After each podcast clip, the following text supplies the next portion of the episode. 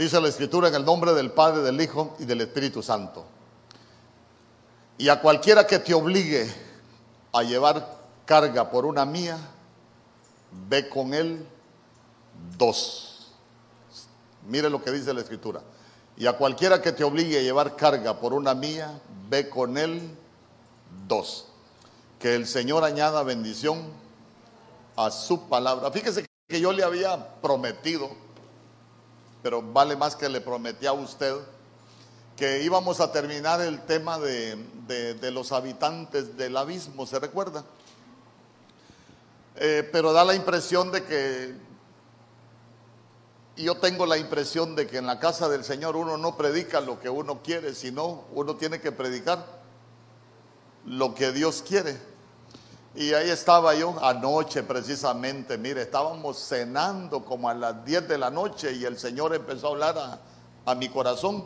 Entonces a los que estaban ahí conmigo yo les empecé a compartir algo acerca de, este verso y, y, el Señor después me dijo que eso era lo que tenía que predicar. El problema es que como yo le iba a enseñar a usted el tema de los habitantes del abismo, yo hermano estaba tranquilo, ya es un tema que ya lo desarrollé eh, ya lo estudié, siempre lo estudio para, le doy su retocadita para, así como cuando usted estudiaba para exámenes, que estudiaba sí, todos los días, pero antes de ir al examen también lo volvía a dar su retocadita para venir bien afiladito, eso hago yo.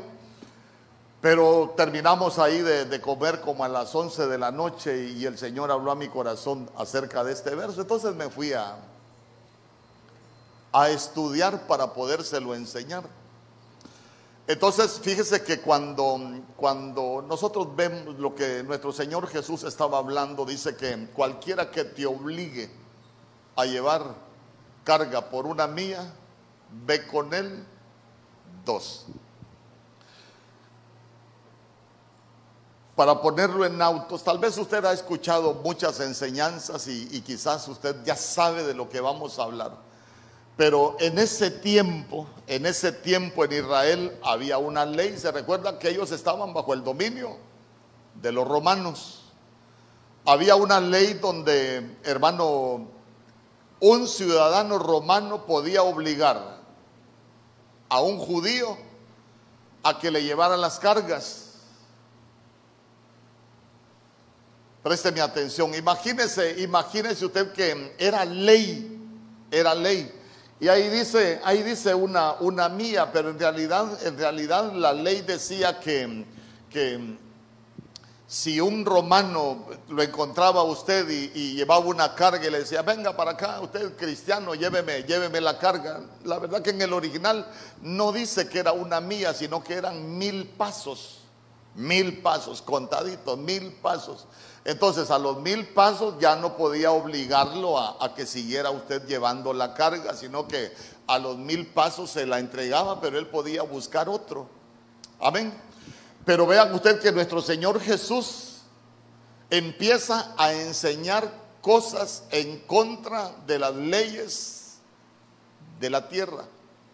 ¿Por qué? Porque esa era una ley de la tierra, hermano, y él dice, bueno, la ley de la tierra dice que te pueden obligar a llevar una carga mil pasos, una mía. Entonces yo les quiero decir algo. ¿Saben qué? Llévenla dos.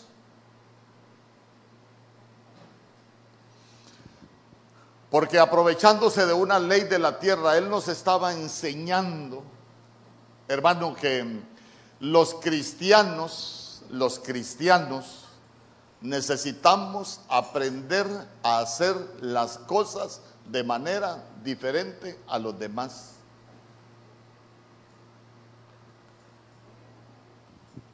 Fíjese que cuando, cuando, cuando esa ley estaba vigente, dice que si alguien desobedecía, hasta lo podían matar. Imagínese usted qué, qué tremendo, qué tremendo. Entonces, entonces ahora, ahora vámonos al plano. ¿Por qué? Porque algunas cosas de, que enseñaba nuestro Señor Jesús dice que al pueblo le causaban malestar. Usted sabe que muchos hasta se ofendían a veces con lo que, con lo que él enseñando.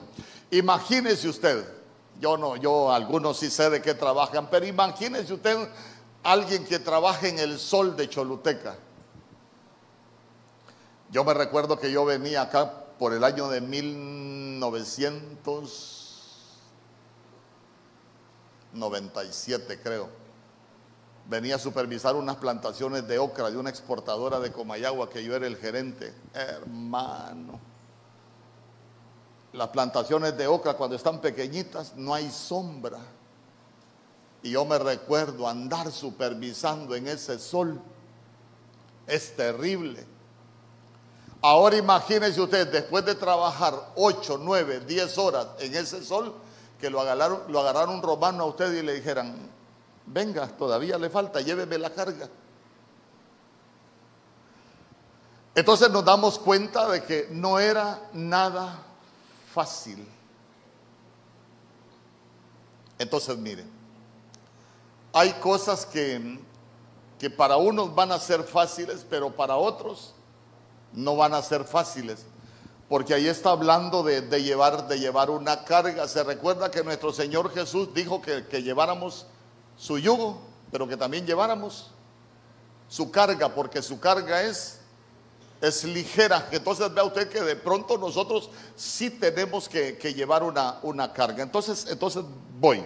Los cristianos necesitamos aprender a hacer las cosas diferentes para obtener resultados diferentes. Yo me recuerdo que, una vez me invitó una, una de las de las bichas de acá, como buen cholutecano. Me invitó una jovencita para que fuera a impartir una charla a un colegio acá. Y ya se lo he contado, pero sé que algunos no lo han escuchado. Entonces, entonces me llevaron para hablar de, cómo obtener el éxito, por ejemplo. Entonces yo lo saqué a todos del aula y vine yo y escondí, escondí varios premios, escondí 500 lempiras, 500 lempiras, 500 lempiras, escondí cuatro billetes de 500 en el aula. Entonces les dije yo, escondí cuatro premios en el aula. Ahora entren y búsquenlos. ¿Te acordás, Entonces, entonces entraron todos aquellos muchachos, hermano, algunos buscaron, pero rapidito dejaron de buscar. Pero hay otros que sí, hermano, andaban levantando y de pronto alguien encontró uno. Aquí hay uno, dijo. Ah, entonces cuando uno encontró, otros siguieron buscando, pero otros se sentaron. Y otros ni tan siquiera buscaron. Entonces vea usted que así son las cosas en el reino. A veces los cristianos pensamos que nos convertimos al Señor y toda la vida nuestra va a cambiar. Pero mire, a veces hemos tenido un mal enfoque de lo que es la escritura. Por ejemplo, la Biblia dice, Jehová es mi pastor, nada me faltará. Pero a veces el cristiano ignora los absolutos de Dios. Y cuando, cuando el Señor dice, nada me faltará, le pregunto yo, ¿será que, ¿será que nos va a faltar la corrección? ¿O será que nos va a faltar la disciplina? ¿O será que nos van a faltar las pruebas? No nos van a faltar ni las pruebas. ¿Por qué? Porque la Biblia dice que el fuego de la prueba vendrá si es necesario. O sea que Jehová es mi pastor, nada me faltará. Si somos hijos nos va a corregir. Si somos hijos nos va a disciplinar. Si necesitamos el fuego de la prueba, va a venir el fuego de la prueba. Nada más que las pruebas en Dios no son para destruirnos. Las pruebas en Dios, el fuego de la prueba en Dios es para quemar lo que no sirve y para que nosotros vayamos subiendo de nivel confiando en el Señor. Amén. Entonces, entonces ahí nosotros necesitamos irnos dando cuenta de que nuestro Señor, nuestro Señor Jesús estaba enseñando, hermano, que, hay cosas que nosotros tenemos que buscar. Entonces yo, recapitulando lo de los jóvenes, yo le decía, el éxito así es. Por ejemplo, le digo, él entró y se sentó y, y no buscó. Si no busca el éxito, el éxito no va a llegar solo. Entonces hay cosas que el Señor tiene para nosotros, pero que no van a llegar solas, sino que nosotros tenemos que aprender a ir tras lo que Dios tiene. Pero nosotros necesitamos hacer las cosas de manera diferente. No sé si me explico. Digan amén los jovencitos. Los que están estudiando, digan amén. Si ustedes estudian igual que el resto, van a ser igual que el resto. Pero si ustedes hacen algo diferente de los demás, van a alcanzar cosas que el resto no va a alcanzar. El problema es que si se vuelven como cualquiera, van a ser como cualquiera. Pero si se atreven a hacer las cosas de manera diferente, van a marcar la diferencia en esta tierra. Por lo menos un amén. Lo de los demás sigan como el resto, pues. Entonces, entonces vea usted, vea usted, a cualquiera que te obligue a llevar una carga por una mía, ve con él dos. Cuando, cuando condenaban a alguien, por ejemplo, a morir en la cruz, le voy a poner algunos ejemplos para, para dejar una buena base de lo que quiero compartir con usted. Cuando, cuando alguien era condenado a morir en la cruz, él tenía que cargar la cruz hasta el lugar donde iba a ser crucificado. Pero, pero se recuerda usted que cuando llevaban a nuestro Señor Jesús, hay un hombre que lo obligaron a llevar la cruz de nuestro Señor Jesús. ¿A quién fue? ¿Ah? A Simón de Sirene. Entonces, dice que Simón era de un pueblo de Sirene. Marcos capítulo 15, verso 21. Ahí lo vamos a leer en la, en la traducción del lenguaje actual. Mire, mire lo que dice. Los soldados salieron con Jesús y en el camino, diga conmigo, en el camino, encontraron a un hombre llamado Simón que era del pueblo de Sirene. Simón era padre de Alejandro y de Rufo, regresaba del campo y los soldados lo obligaron a cargar la cruz de Jesús. Entonces, entonces, en ese verso,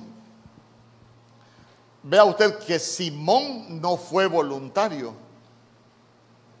Pero, pero ¿dónde iba caminando Simón? Ah, iba caminando en el camino. Día conmigo en el camino. Y se recuerda que yo le acabo de enseñar lo que es ir en el camino. Entonces ya se dio cuenta que a Simón lo obligaron.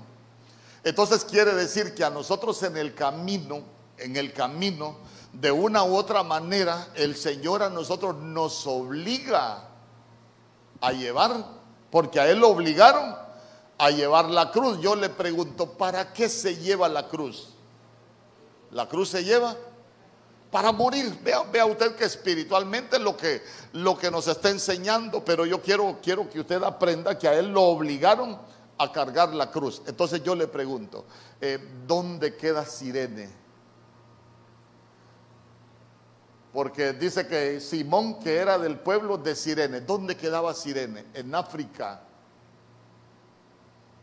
Sirene es un pueblo de África. Entonces vea usted, pero como la obligación era, ah, si a este yo le digo que lleve la, cruz, la, tiene que llevar. Entonces él, él lo único que estaba, que estaba cumpliendo era con una ley que, hermano, que, que, se estaba gobernando en ese, en ese tiempo. Entonces, lo que nosotros necesitamos darnos cuenta es que en el reino, en el reino, hay leyes. En el reino hay leyes. Y yo le he dicho, en el reino hay principio. Entonces,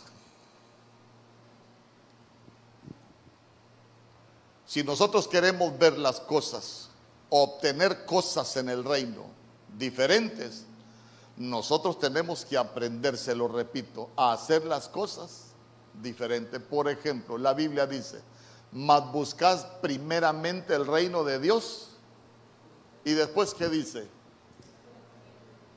Y todas las demás cosas o serán añadidas. ¿Sabe cuál es uno de los grandes problemas del pueblo de Dios? Que muchas veces el pueblo de Dios se ha, se ha vuelto buscador de añadiduras en vez de ser buscador del Señor de las añadiduras. Por ejemplo, cuando usted ora, ¿cómo ora usted? Padre, yo te pido por mi casa, te pido por mis hijos, te pido por mi alacena, que nunca falte provisión. Entonces nosotros solo estamos buscando añadiduras, pero ya se dio cuenta que nosotros no estamos buscando al Señor.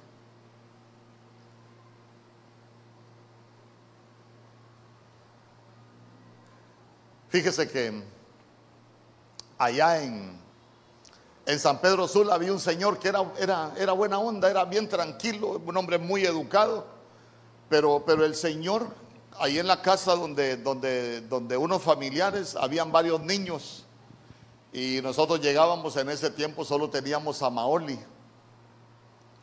Pero los demás hipotes, los demás muchachos ahí estaban pequeñitos todos, esperaban al Señor pero porque era buena gente y el Señor les daba todo lo que ellos querían. Entonces yo un día le dije, mire, le voy a pedir un favor a mi hija. No haga lo mismo que hace con los demás con mi hija. Porque yo lo que veo, le digo que los demás a usted lo esperan, pero no porque lo aman a usted, sino que lo esperan por lo que usted les da.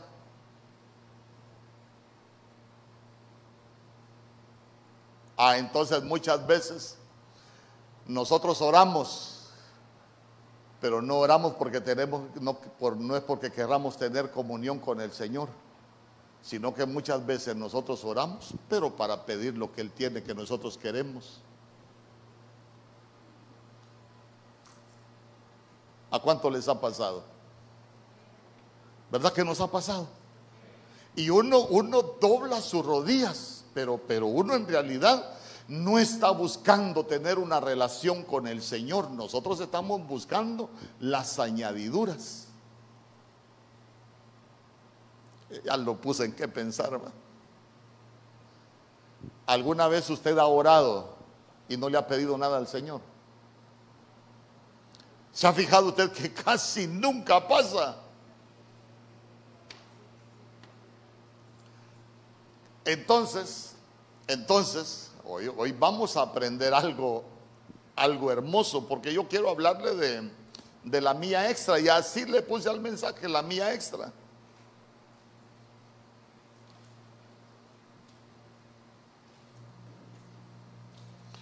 Y hay algunos personajes, porque yo quiero que aprendamos, aprendamos, porque, porque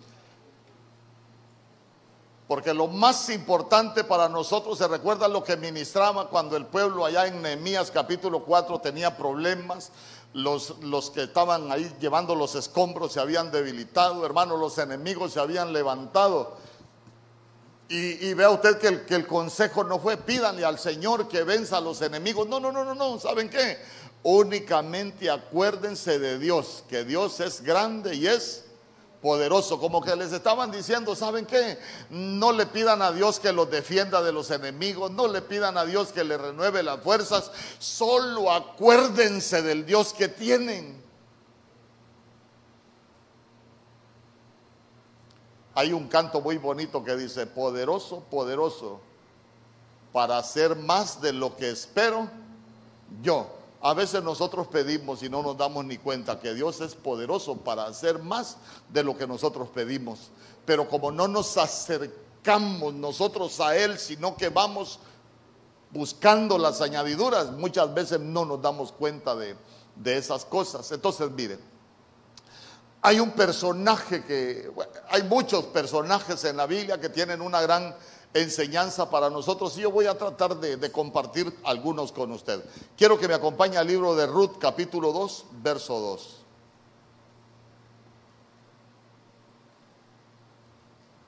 Ruth capítulo 2, verso 2.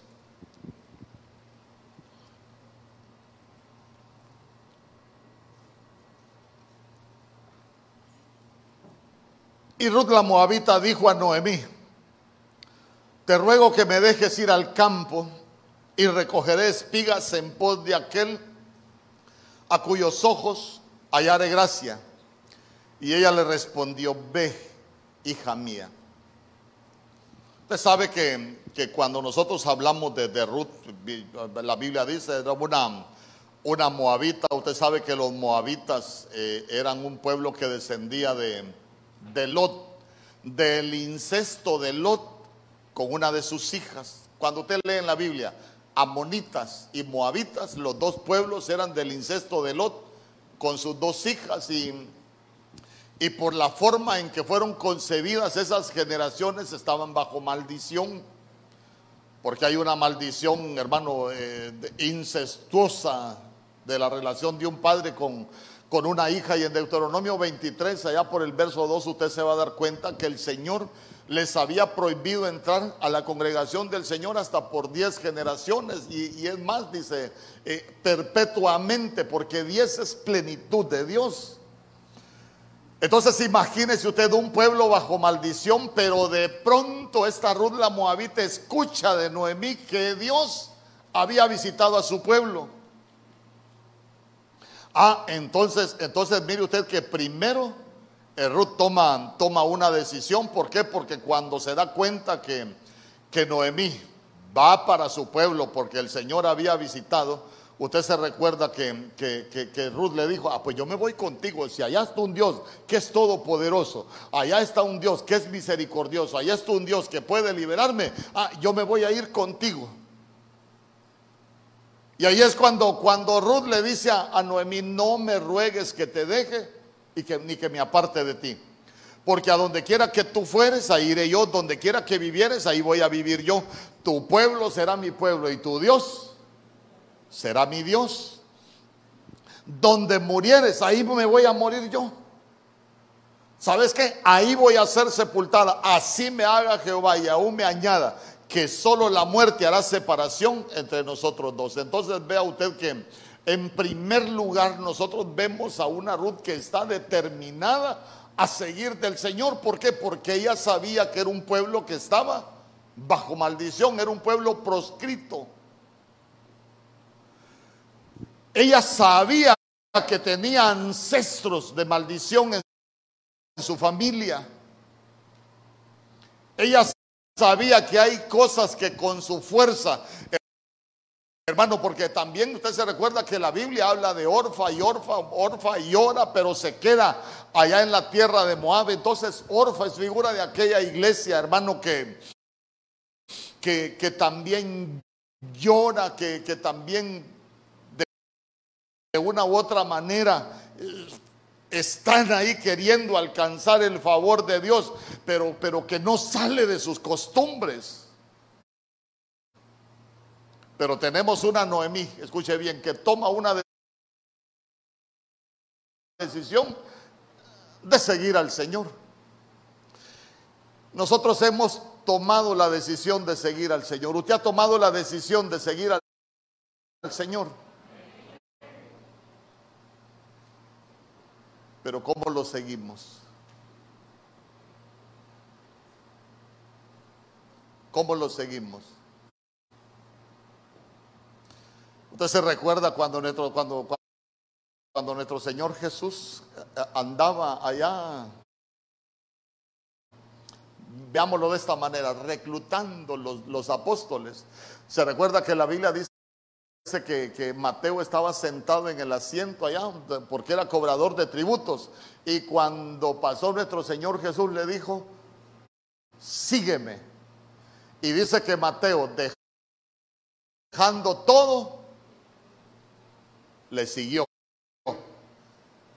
Entonces, mire, para seguir al Señor, nosotros necesitamos dejar algunas cosas.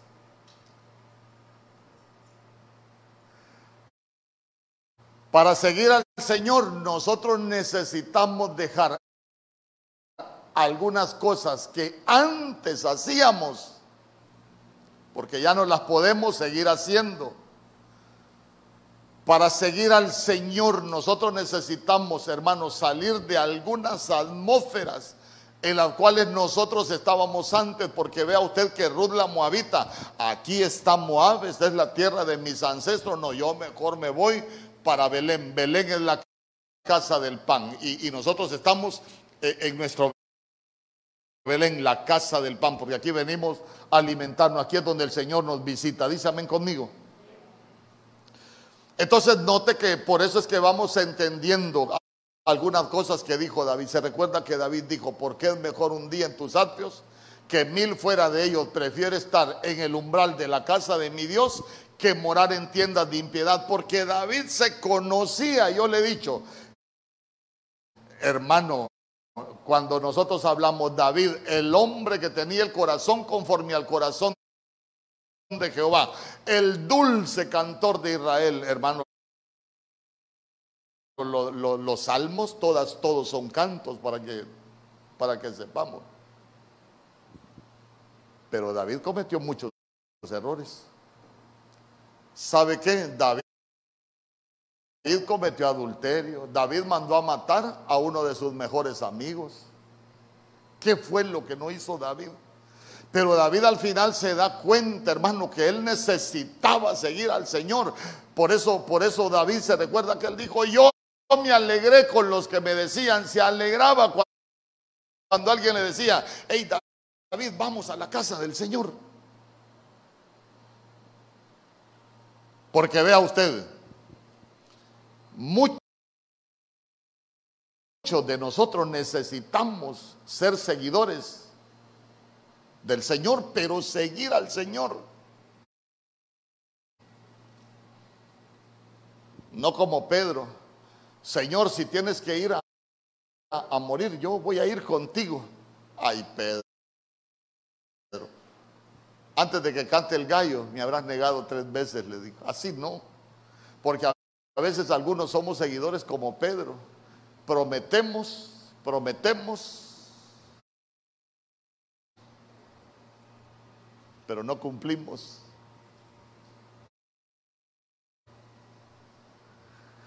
Entonces ya se dio cuenta que Ruth en primer lugar tomó la decisión de seguir al Señor.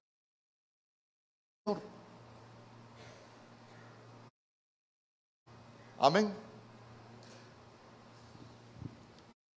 Y nosotros como pueblo de Dios necesitamos aprender a seguir al Señor.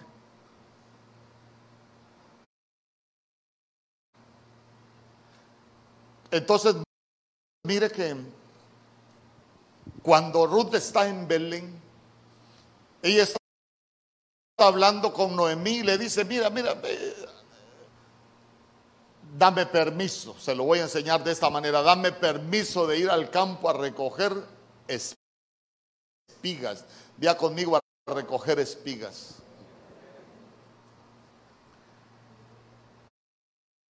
Nosotros como pueblo de Dios necesitamos ser recogedores de espigas. Si usted lee Marcos capítulo 7, se va a dar cuenta que una vez está hablando que nuestro Señor Jesús iba con sus discípulos por un campo. Los discípulos tenían hambre y comenzaron a recoger espigas para comer. Día conmigo para comer. Nosotros acá necesitamos venir a recoger espigas para alimentarnos pero no para alimentar nuestra carne, sino que nosotros necesitamos eh, venir al campo del Señor, al, al huerto del Señor, a recoger espigas para alimentar nuestro espíritu.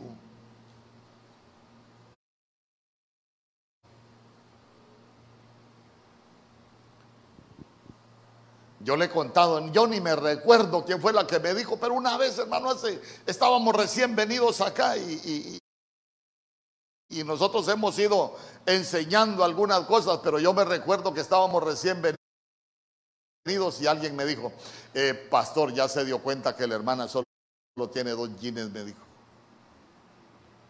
Éramos poquitos, es cierto, éramos poquitos, quizás éramos unos, unos 10 cuando mucho, unos 15. Pero yo me recuerdo que yo le dije, a eso viene usted a la casa del Señor. le dijo, a la casa del Señor no se viene a eso. Si usted ya se dio cuenta que solo tiene dos jeans, ¿por qué no se va?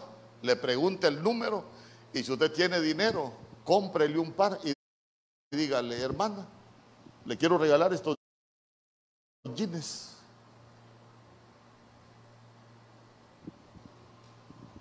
Porque le podría dar versos que la Biblia dice que el que tiene bienes de este mundo y ve a su hermano tener necesidad y no hace nada por él, como que de nada le sirven muchas cosas que pueda hacer en lo espiritual.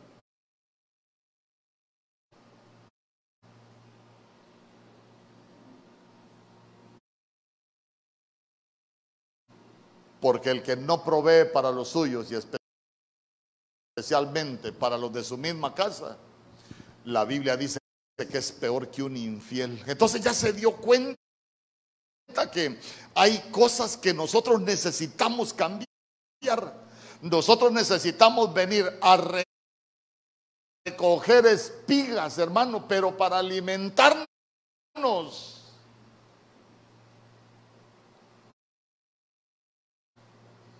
Sabe que, sabe que a veces uno puede confundir la iglesia con una correccional, por ejemplo.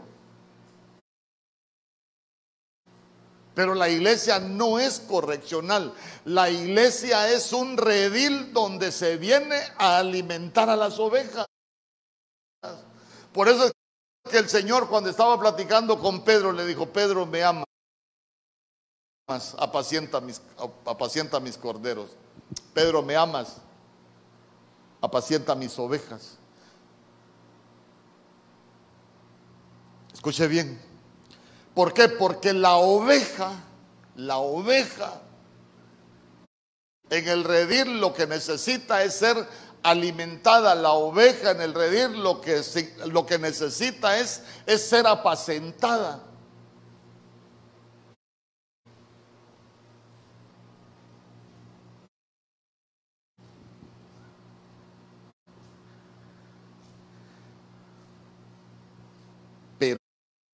La oveja necesita recoger espigas para cambiar.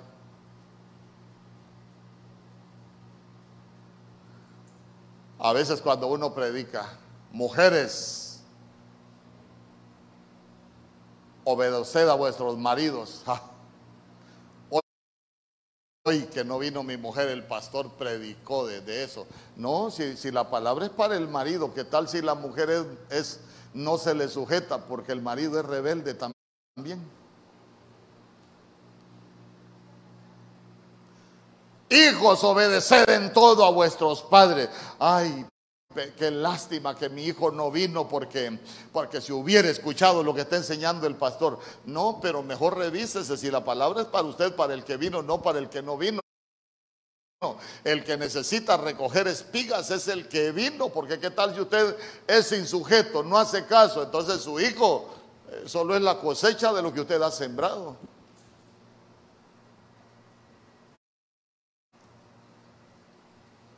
Ya se dio cuenta que necesitamos hacer la mía extra. E, entonces, entonces mire, mire usted qué, impresionante lo que, lo que hace Ruth. Porque en el verso 7, ahí, le voy a pedir que usted lo lea, en Ruth capítulo 2, verso 7, llevan el reporte, mire usted,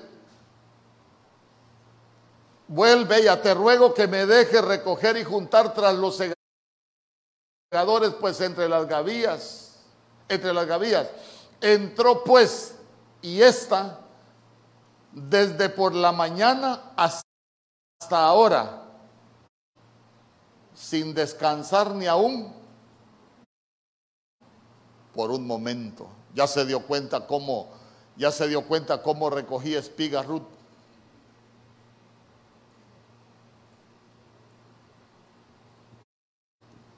Señor, esta Ruth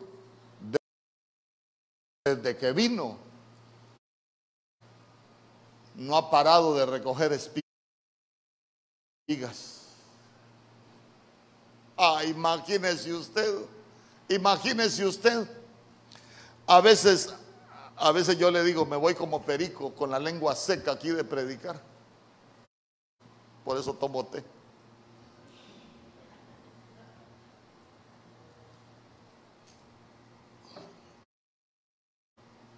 Yo predico. Mandamiento perpetuo es este, el sacerdote no beberá vino ni cerveza. Así dice Jehová. Y hay algunos que de aquí salen a beber, hermano. Ya conmigo aquí no hay ninguno. De otros lugares, de aquí no hay ninguno. Entonces digo yo, ¿y la espiga? ¿Qué hizo con la espiga? ¿Recogió espigas o no recogió espigas?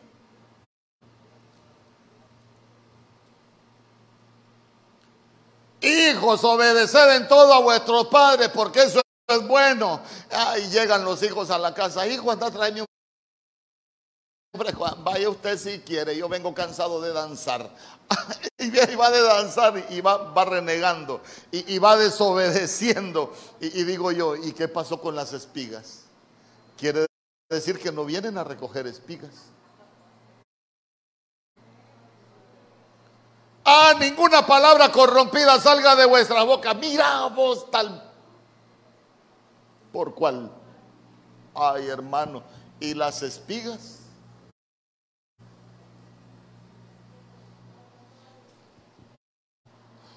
Entonces ya se dio cuenta que dónde estaba la mía extra de, de Ruth. Ella llegó al campo a recoger espigas, pero ella no descansó. ¿Sabe qué? Nosotros no deberíamos de dejar de, descansar de recoger espigas mientras tengamos áreas que cambiar. Ah, que la mujer, la mujer hay que tratarla como vaso más frágil. Eh, pastor, usted no conoce la fiera que yo tengo. Mire, mi mujer necesita que yo la tenga del pico, pastor. Ah, entonces, entonces la Biblia, ¿para qué la tenemos? ¿Y las espigas?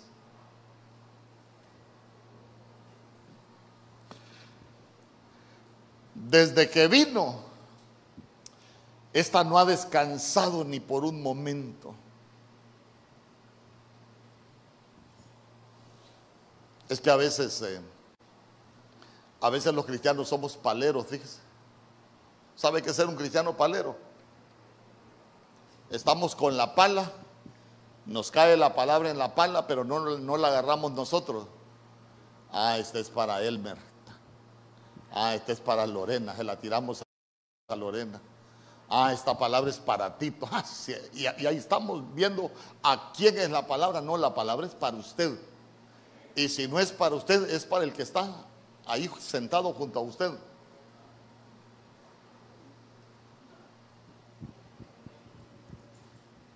Entonces note que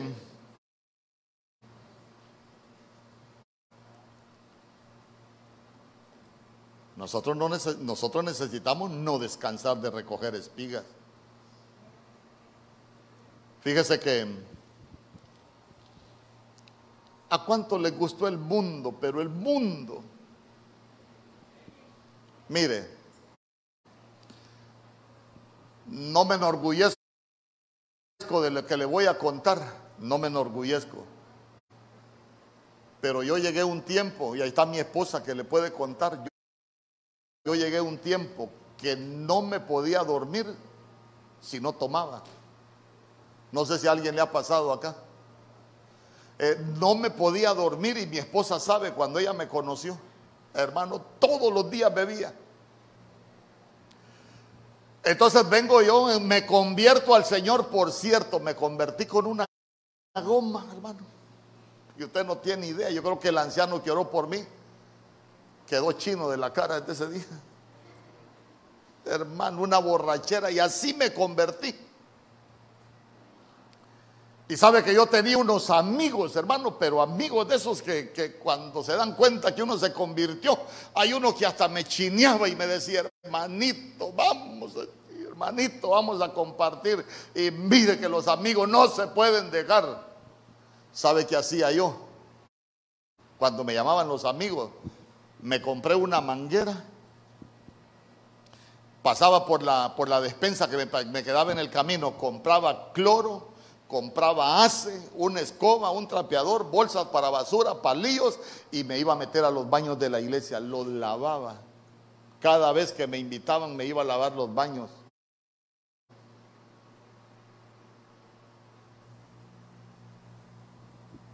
Porque cuando venía la tentación, ¿sabe qué? Se recuerda usted que le enseñé hace poco que la casa del Señor, dice que el Señor edificó Sion como nuestro refugio. Sabe que yo a veces me sentía con aquella tentación de caer y yo decía, yo no quiero volver atrás, yo mejor me voy a a meter a lavar los baños. Y yo que he visto que aquí hay, aquí hay diáconos lavando baños porque hay ovejas que no les gusta lavar baños.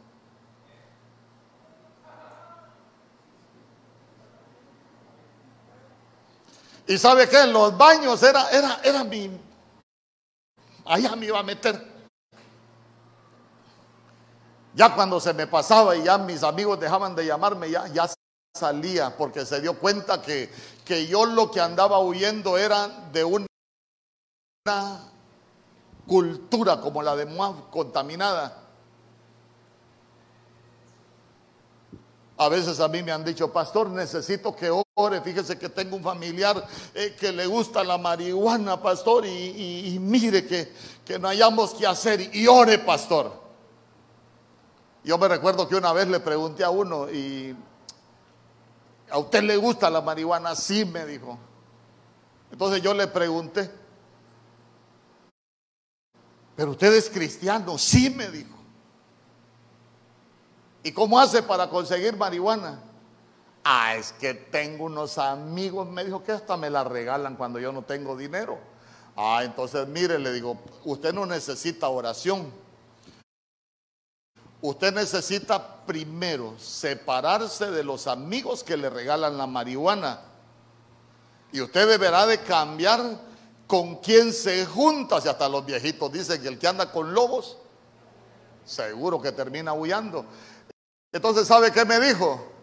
Ah, no, me dijo, esos son mis amigos desde la infancia y a mis amigos no los cambio por nada. Hermano, le digo, usted no necesita oración con su gusto y su gana, ni su tata, ni su nana. Siga metiéndose marihuana. ¿Y qué puede hacer uno si no quieren salir de Moab? ¿Y qué quiere hacer uno? Si no quieren recoger espigas? ¿Y qué puede hacer usted si, si la gente no quiere cambiar? Pero nosotros si queremos cambiar, tenemos que, que correr la mía extra. Amén.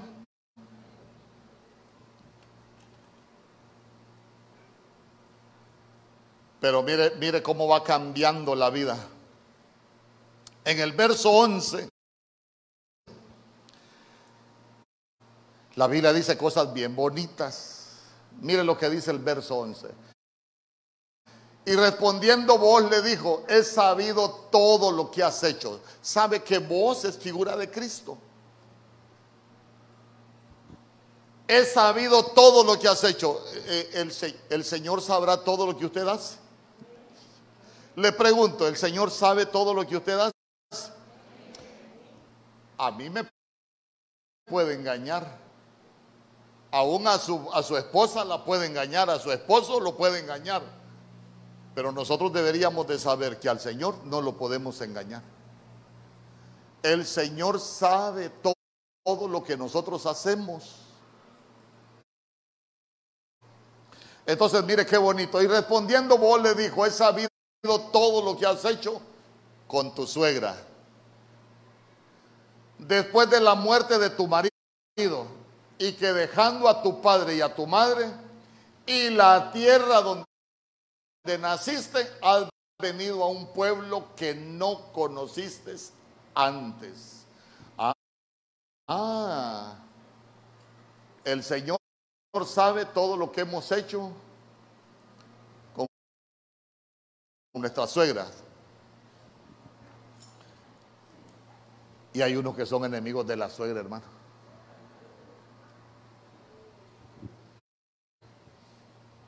Que viva la suegra.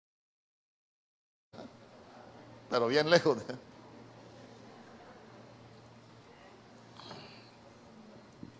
No, présteme atención, présteme atención. He sabido todo lo que has hecho con tu suegra después de la muerte de tu marido que dejando a tu padre y a tu madre. Mire, ¿se recuerda usted que en Génesis capítulo 2, 14, la Biblia dice, por tanto dejará el hombre a su padre y a su madre y se unirá a su mujer y así los dos serán una sola carne. Escuche bien. Dejando a tu padre y a tu madre, y yo no quiero que usted lo vaya a malinterpretar y vaya a llegar a su casa, bueno papá, bueno mamá, el pastor dijo que yo tenía que dejarlo, así que sayonara. Nos vemos, no cuente conmigo para nada porque yo me olvido de ustedes. No. No. Dejar padre y madre es que hay cosas que ellos hicieron que cuando nosotros nos convertimos sabemos que no son correctas y nosotros no las podemos seguir compartiendo. No es que nos vamos a olvidar de nuestros padres y de nuestras madres. Amén. Por ejemplo, yo me recuerdo que yo tenía una tía que a mí me adoraba. Pero mi tía tenía una celebración del Cristo Negro de Esquipulas. Y yo, por orden de mi papá, todos los años tenía que ir a esa fiesta. Pero cuando yo lo entendí, con todo y el amor que me tenía, no volví. Entonces quiere decir que dejé los ancestros tirados, pero no la dejé de amar. ¿Me explico? Sí, es que algunos bárbaros, hermano, para lo que les conviene, son obedientes. Entonces ya se dio cuenta que es dejar, por ejemplo, por ejemplo, usted, usted, usted sabe que sus padres hicieron cosas que usted los ha sufrido. Ah, entonces uno tiene que decirle al Señor, Señor, yo quiero dejar padre y madre, porque lo que nosotros estamos renunciando no es a nuestros padres, estamos renunciando a la herencia genética que ellos nos pueden dejar. Estamos renunciando a las cosechas que ellos nos pueden dejar por las siembras que hicieron. Eso es dejar padre y madre. Por ejemplo, mi papá fue un gran hombre, pero hay cosas de él que no las quiero. Ah, entonces yo dejé a mi padre y a mi madre. ¿Me explico qué es dejar padre y madre? Ah, pero dijo también, la tierra donde naciste, la tierra donde naciste. No vuelvo a ese lugar. No, la, la, la Biblia está hablando de lo que le explicaba yo de esos círculos, de esas, de esas costumbres que antes nosotros teníamos. Hermano, que tenemos que salir de esas costumbres. Por eso usted se va a dar cuenta que cuando el Señor llama a Abraham en Génesis capítulo 12, le dijo, sal de tu tierra, de entre tus parientes y de la casa de tus padres a la tierra que yo te mostraré. Y haré de ti una nación grande y te bendeciré.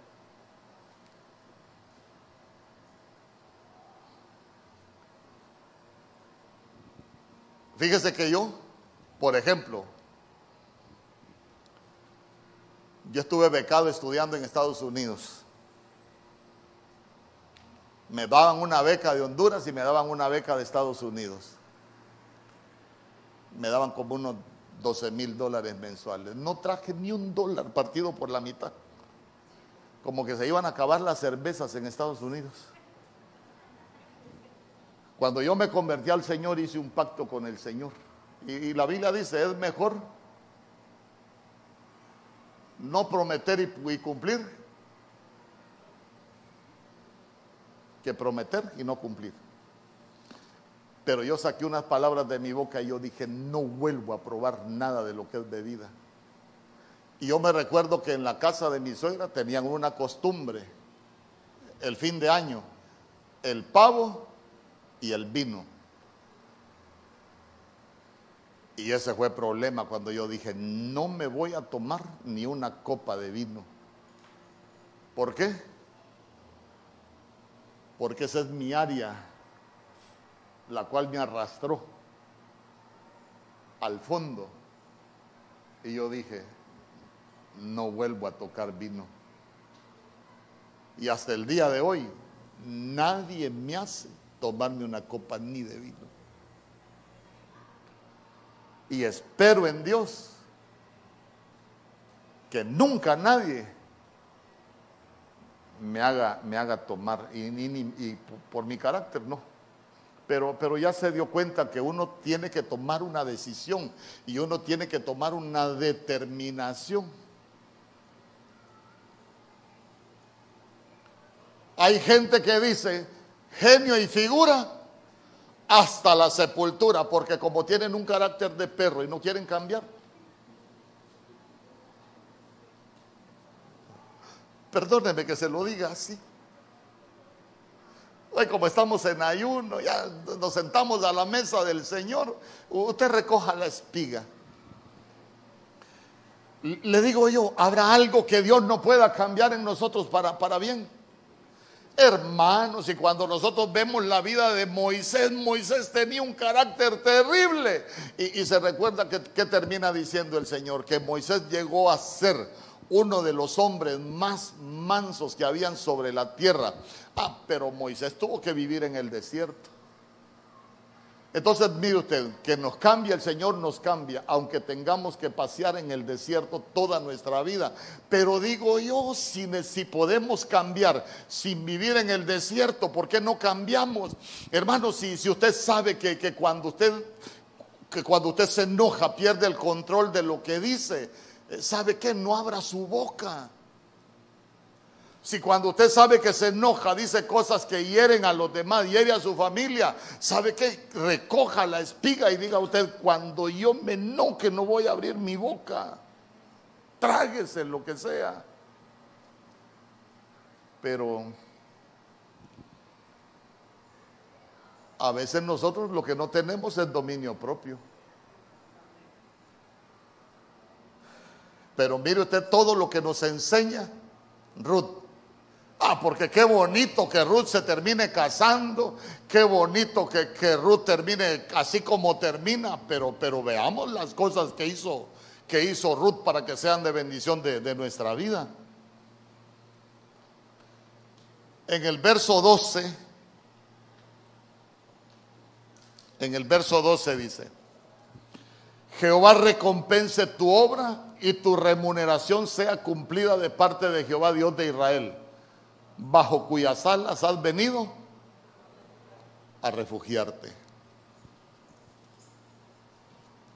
Entonces vea usted una mujer que estaba bajo maldición, una mujer que tenía problemas en su vida, haga cuenta y caso de un cristiano que tiene, tiene problemas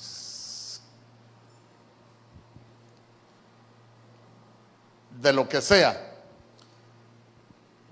Pero ella, ella dice que fue a refugiarse bajo las alas del Señor. La próxima vez que quiera ir a beber, mejor dígame, cambiemos el verbo, beber por barrer. Pastor, quiero ir a beber, pero mejor ábrame la iglesia porque voy a ir a barrer. El problema es que no quiere beber y se va a beber.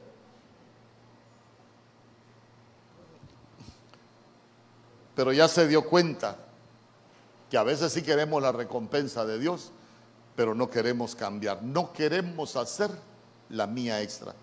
Sigamos. Verso 14.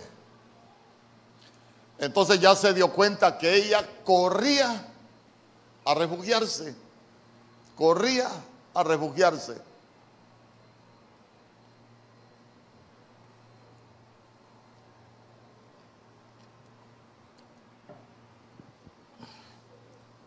Y vos le dijo a la hora de comer, ven aquí y come del pan y moja tu bocado en el vinagre.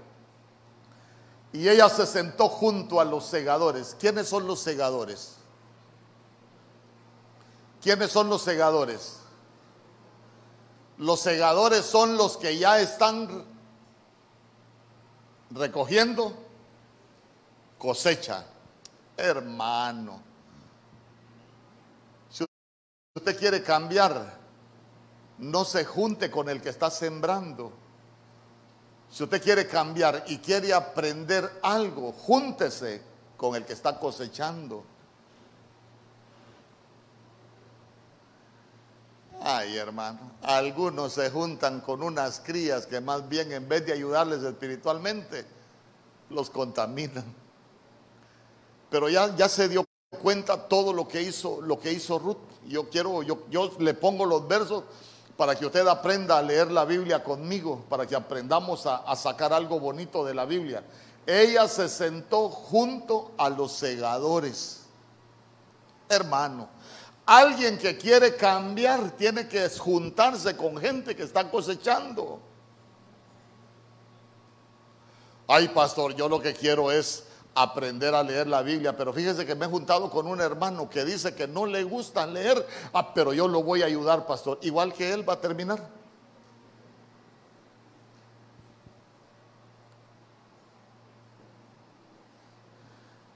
Y él le dio del potaje y comió hasta que se sació y le sobró. Entonces ya se dio cuenta que después de todo lo que ella hizo, hermano, porque ahí pasó un tiempo. No fue que ella llegó y su vida cambió. No, no, no, no, no. Ella llegó con muchos problemas, con muchas necesidades, pero, pero ya se dio cuenta que ahora ella ya tiene provisión y ya tiene hasta de más. Porque fíjese que esa palabra saciar es llenarse de satisfacción. Es cuando uno se siente satisfecho por las cosas que ha logrado. Es cuando uno se siente contento por aquello que ha alcanzado en Dios. Pero mire lo que dice el verso 16.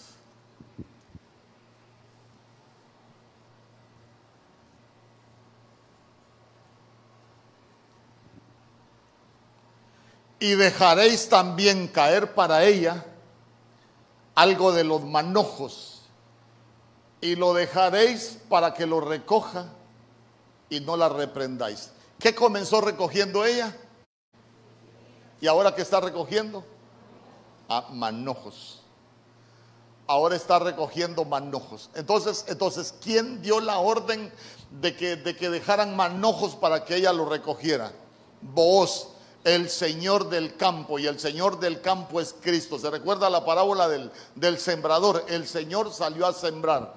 E, entonces vea usted que, el Señor del campo da instrucciones de que ya le dejen manojos. ¿Y, ¿Y qué entendemos nosotros? Primero le dio de comer hasta que se saciara y ahí ya le sobró, pero ahora ya hay manojos. Cuando, cuando la Biblia habla de que, de que el Señor deja manojos para que nosotros los recojamos, es que ya empezamos a disfrutar de la generosidad de Dios. Algunos solo están, algunos solo pueden estar comiendo, otros pueden estar no solo comiendo, sino que también ya les sobra. Pero sabe que lo ideal para nosotros como pueblo de Dios cuando hacemos la mía extra es que de pronto vamos a empezar a disfrutar de la generosidad de Dios. Porque Dios es bueno. Dios es bueno. El problema es que muchos de nosotros no hemos aprendido a disfrutar de la generosidad de Dios. Ruth la Moabita primero recogía espigas, hermano, y recoger espigas es, tengo hambre y solo tengo para esta espiga. Pero ya se dio cuenta que después hay provisión. Y después de la provisión, cuando nosotros seguimos recorriendo la mía extra, podemos llegar a conocer la generosidad de Dios.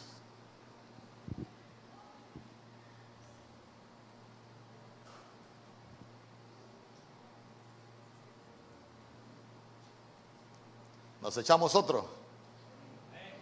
Porque sabe que sería lo hermoso. Sabe que sería lo hermoso que nosotros lleguemos a conocer la generosidad de Dios. ¿Cuándo, cuando, cuando usted ha escuchado que alguien es generoso? ¿Qué, conocemos nosotros por alguien que es generoso?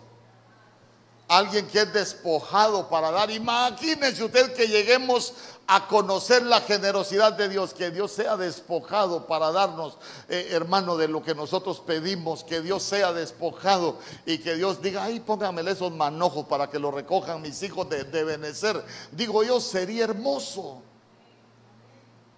Ay, pero a veces, hermano, ahí con la espiguita andamos.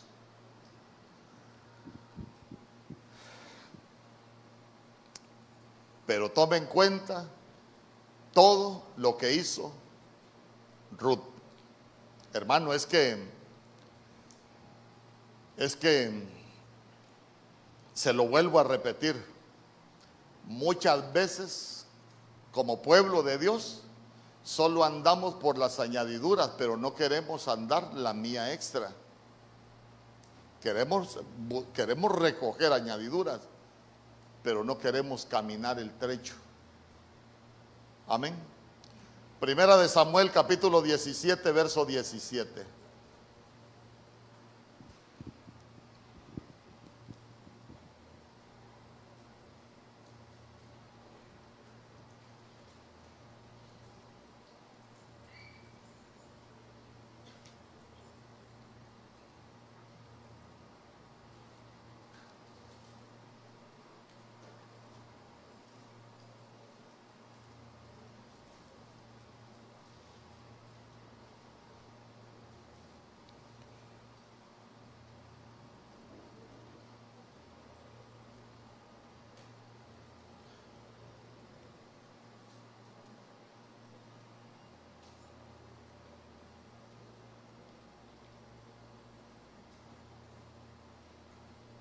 Cuando termine con David voy a ministrar. Mire lo que dice. Recuérdese, la mía extra. Primera de Samuel, capítulo 17, verso 17.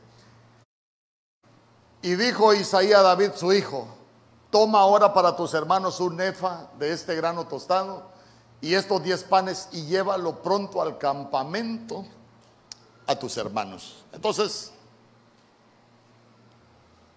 tenemos un David que hasta ese momento, hermano, era pastor de ovejas.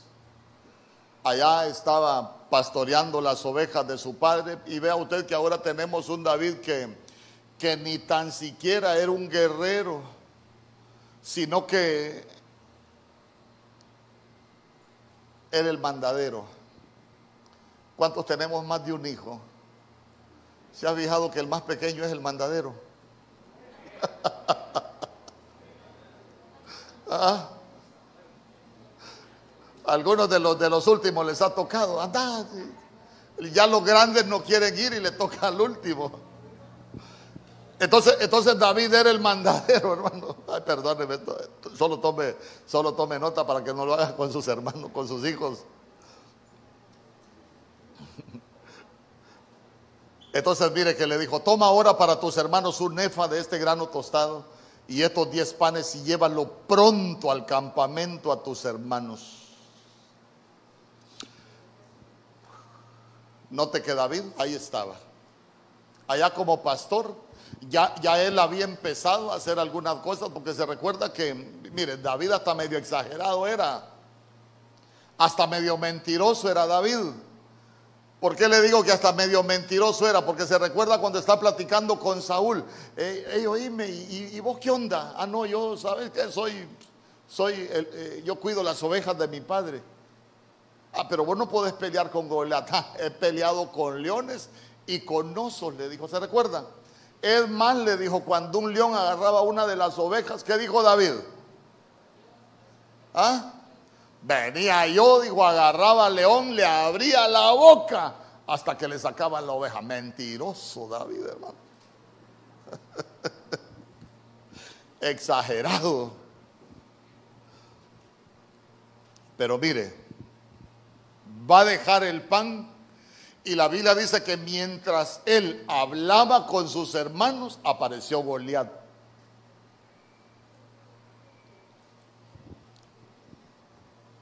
Entonces, sale Goliat Y no había quien peleara con Goliat. Entonces, entonces sabe que Goliat es, es un gigante. Eh, Goliat ahí tenía detenido al pueblo de Israel. Hay tantas figuras que podemos aprender en el espiritual, pero de pronto vemos, vemos un enemigo que se había levantado. Entonces, entonces, mire, a mí me da la impresión y yo se lo quiero eh, enseñar así para que lo podamos aprender. Eh, de pronto como que David dijo, bueno, ya vine a dejar pan aquí, ya estoy aquí. Ahora para que el viaje valga la pena, ¿saben qué? Voy a matar a ese gigante. A ustedes los tiene detenidos, pero así como me ven, yo sé en quién confío. Para que el viaje valga la pena, voy a matar a ese gigante.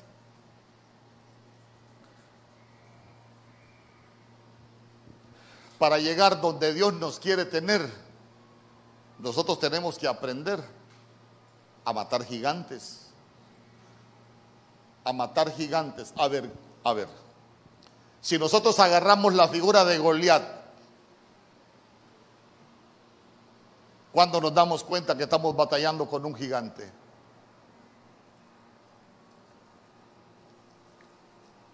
Por ejemplo, Goliat dice que salía a qué hora?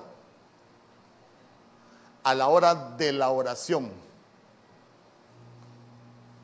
¿Alguien aquí ha perdido la fuerza para orar? Levante su mano sin pena. Hoy es día de libertad. Ah, entonces quiere decir que se levantó el gigante. Porque usted se va a dar cuenta que mientras Goliat estuvo, dice, por 40 días el pueblo ahí estuvo estacionado. Entonces vea usted que es un gigante que se levanta para tenernos estacionados que no nos permite seguir avanzando. Pero llega David, por este gigante están detenidos. No, hombre, si este yo lo puedo matar. No, hombre, ¿cómo vas a ir a pelear con él si este es un guerrero desde su juventud? ¿Y vos quién sos? Ah, no, es que este, este solo, este gigante solo es boca. Ah, pero yo voy a pelear con él en el nombre de Jehová de los ejércitos. ¿Sabe qué? Uno tiene que aprender que hay batallas que no las podemos pelear nosotros, solo las podemos pelear en el nombre del Señor. Porque el gigante nos detiene. Hermano, mire, cristiano que no aprende a, darse cuenta cuando el gigante lo detiene, nunca va a avanzar, siempre va a estar en el mismo lugar, porque mientras Goliat estuvo, ellos siempre estuvieron en el mismo lugar. Por eso hay cristianos que no crecen. Entonces, entonces vaya, vaya ahí conmigo, porque David fue en demandadero, pero él vio la oportunidad de deshacerse del gigante. Y no solo eso, usted se recuerda que al gigante no solo le, lo mató, ¿qué hizo David? Dice que le cortó la cabeza. ¿Se recuerda aquel canto que dice, cortaremos hoy la cabeza de los gigantes de esta tierra? Cortar la cabeza, cortar la cabeza. Eh, lo que representa es que cuando nosotros tenemos un enemigo y lo hemos identificado, nosotros deberíamos de trabajar hasta matarlo completamente. ¿Por qué? Porque nosotros debemos de estar seguros que el enemigo que nos detuvo una vez, si no lo matamos, nos puede volver a atacar. Pero no solo eso, se recuerda qué más hizo David con la cabeza de Goliat. La agarró y dice que corrió con la cabeza hasta Jerusalén, 25 kilómetros con la cabeza de Goliat. Y eso es exhibirlos públicamente. Porque mire, si nosotros no aprendemos a matar a los gigantes y a exhibirlos públicamente, los gigantes nos van a exhibir a nosotros.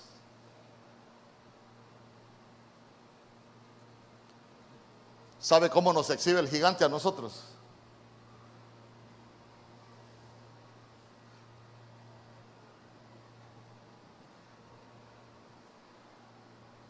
Imagínese usted que, digan amén los líderes de equipo.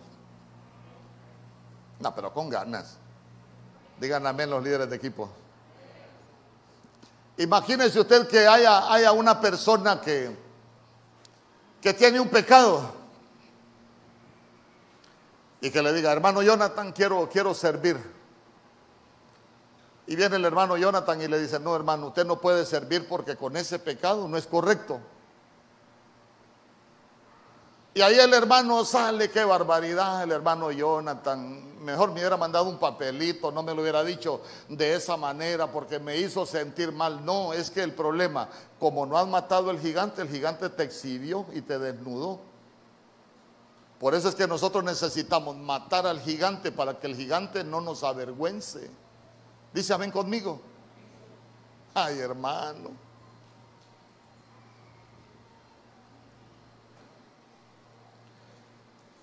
Sabe que sabe que uno como pastor puede cometer muchos errores y uno de los errores que uno puede cometer es volverse cantor de amores.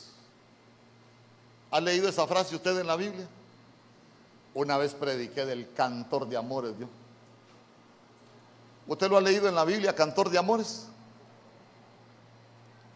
Cantor de amores es aquel predicador que habla bonito,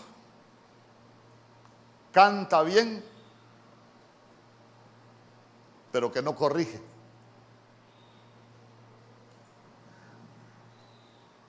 Pero muchas veces el pueblo lo que quiere es un cantor de amores. Yo espero que usted no quiera un cantor de amores. Yo lo que quiero es que cuando usted cometa un error, que uno le diga las cosas y que usted pueda cambiar. Dice amén conmigo. Ah, porque, porque, porque mire usted cuántas cosas podemos aprender nosotros con, con, este, con este David. La cabeza se la llevó a Jerusalén, cumpliendo profecías, porque ahí fue crucificado nuestro Señor Jesús. Pero, pero mire usted, diga conmigo, la mía extra. ¿Qué otra cosa hizo David que usted recuerde que él hizo la mía extra? Para pelear con Goliat, él, no tenía espada no tenía lanza. ¿Qué tenía David para pelear con Goliat? Una onda. Hermano,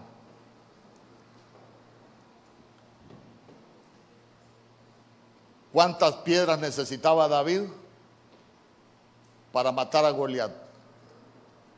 Mire, yo le aseguro que si David no le pega la primera pedrada, Goliat lo hace salpicón. salpicón de David hubiera habido. Entonces, entonces, mire, David necesitaba una piedra. Pero ¿dónde está la mía extra? Me voy a llevar cinco piedritas. Amén. Entonces, entonces, entonces la Biblia dice que David fue al río a sacar cinco piedras. Entonces, mire, el río, el agua que fluye, lo que representa es un mover espiritual. Entonces nosotros en, en, en, en el fluir de Dios, hermano, no, no solo metámonos para ver ahí a conformarnos con algo, sino que no, yo voy a llevar, yo voy a llevar más armas por si se levanta cualquier otro gigante, cualquier otro que se me quiera levantar. ¿Sabe qué? Que nosotros tengamos esa provisión porque a veces solo para, para, lo que necesitamos vamos agarrando, pero ya se dio cuenta que David siempre fue más allá. Por ejemplo, por ejemplo, ah, ¿y ahora qué tengo que hacer para casarme con la hija del rey? ¿Se recuerda qué dijo Saúl? ¿Qué dijo Saúl? Ah, díganle a David que, que me vaya a traer siempre pucios de los filisteos. Y, y dice, que, dice que Saúl lo hizo para que los filisteos mataran a David. A ver, siempre pucios, anda metete allá donde los enemigos. Me canso, ganso, dijo un zancudo cuando volar no pudo. 200 fue a matar David, la mía extra. Diga conmigo, la mía extra. Le pidieron 100, se recuerda que la Biblia dice, siervo inútil es aquel que solo hace lo que se le pide. Mire, tráeme siempre pucios, dijo David. Yo no quiero ser siervo inútil. 200 le fue a traer, el doble.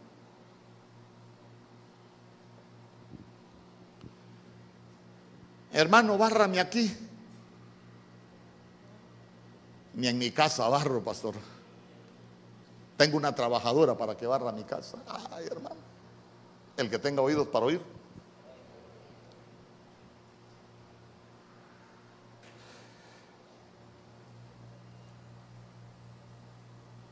Fíjese que, ya que le hablé del siervo inútil, ¿se recuerda usted de la parábola de los talentos? Al primero, ¿cuántos talentos le dio el Señor? ¿Cuántos talentos le dio al primero? Cinco. ¿Y al segundo? Dos. ¿Y al último? Uno. Al que le dio cinco, ¿qué hizo con los cinco?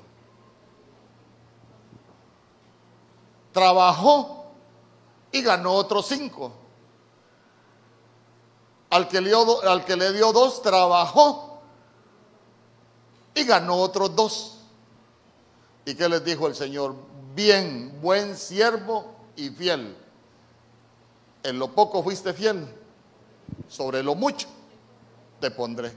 Ah, fuiste fiel llevándolo una mía, ah, pero como hiciste algo más, te voy a poner sobre lo mucho.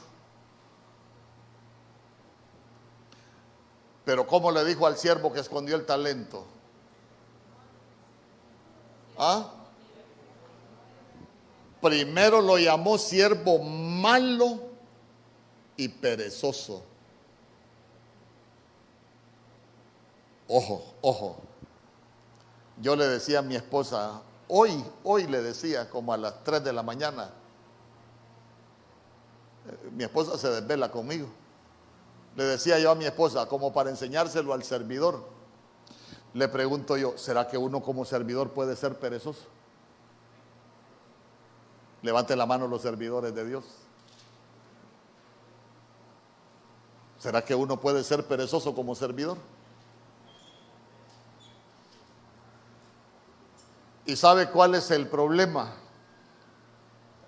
Que David, como estamos hablando de David, y ya me metí a hablar de los talentos, pero no quiero salirme de David. David no era perezoso.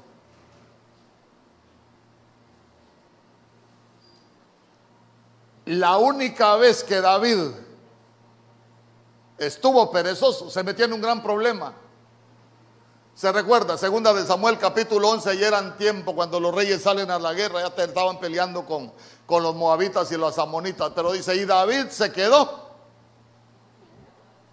Y el enemigo lo hizo chicharrón, sus deseos carnales, su herencia genética volvió a salir, mi hermano, porque se llenó de corrupción y, cometió tantos errores. Entonces, mire, Mire qué tremendo porque, porque cuando al siervo que escondió el talento dice que lo llamaron, el Señor lo llamó malo y perezoso.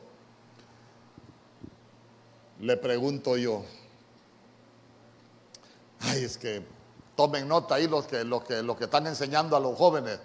Eh, ¿Será que el joven puede ser perezoso para estudiar? Ande a estudiar, ya voy. Antes estudiar, te digo, ya voy. ¿Y sabe qué es lo más tremendo? La Biblia dice en Proverbios capítulo 13, verso 4, el alma del perezoso desea y nada alcanza, mas el alma de los diligentes será prosperada. Fíjese que una vez Había un hermano que, hermano, se fue de aquí porque no tiene mi genética, digo yo. Porque el hermano tenía tiempo de, de, andar buscando trabajo y nadie le daba trabajo. Y un día un hermano estaba trabajando en una empresa y me dice, pastor, ¿será que le puedo conseguir trabajo? Si usted quiere, le dije. Pero habría que ver, yo he visto que a él no le gusta hacer muchas cosas, le digo, así que tenga cuidado y no sea perezoso. Pero el hermano se lo llevó a trabajar. El detalle es que dice, mire hermano, para que, para que esté tranquilo, usted me va a ayudar en este archivo, solo estar archivándome esto, poniéndome en orden esto. Un trabajo sencillo. Hermano, en una semana le tenía el archivo hecho un desastre. Porque ni para archivar los papeles que le llevaban de las compras, el hermano, el hermano reaccionaba. Una semana tenía de trabajar. Y me lo encuentro yo en la iglesia. Hey, hermano, ¿y qué pasó que no voy a trabajar? Un sábado en intercesión. Estoy enfermo, pastor, me dijo. De veras, le dije. Así con esa carita. Estoy enfermo, pastor. ¿Y qué tiene? Le dije yo. Estrés en el cabello, me dijo. Ah, hermano.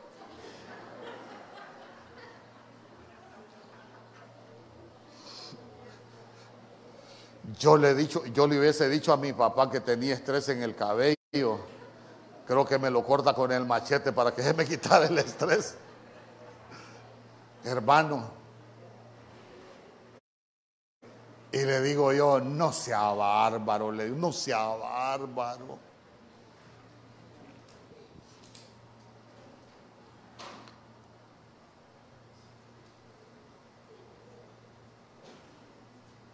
¿Qué pasó? La computadora, la portátil explotó. Bueno.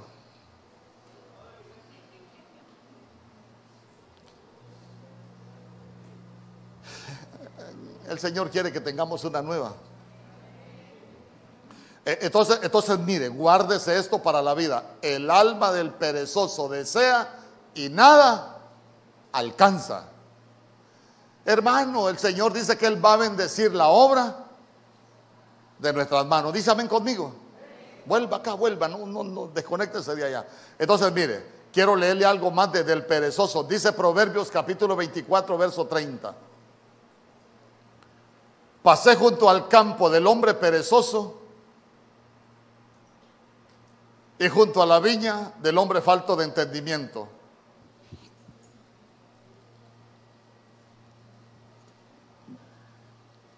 Solo déjeme a ver si los podemos tener.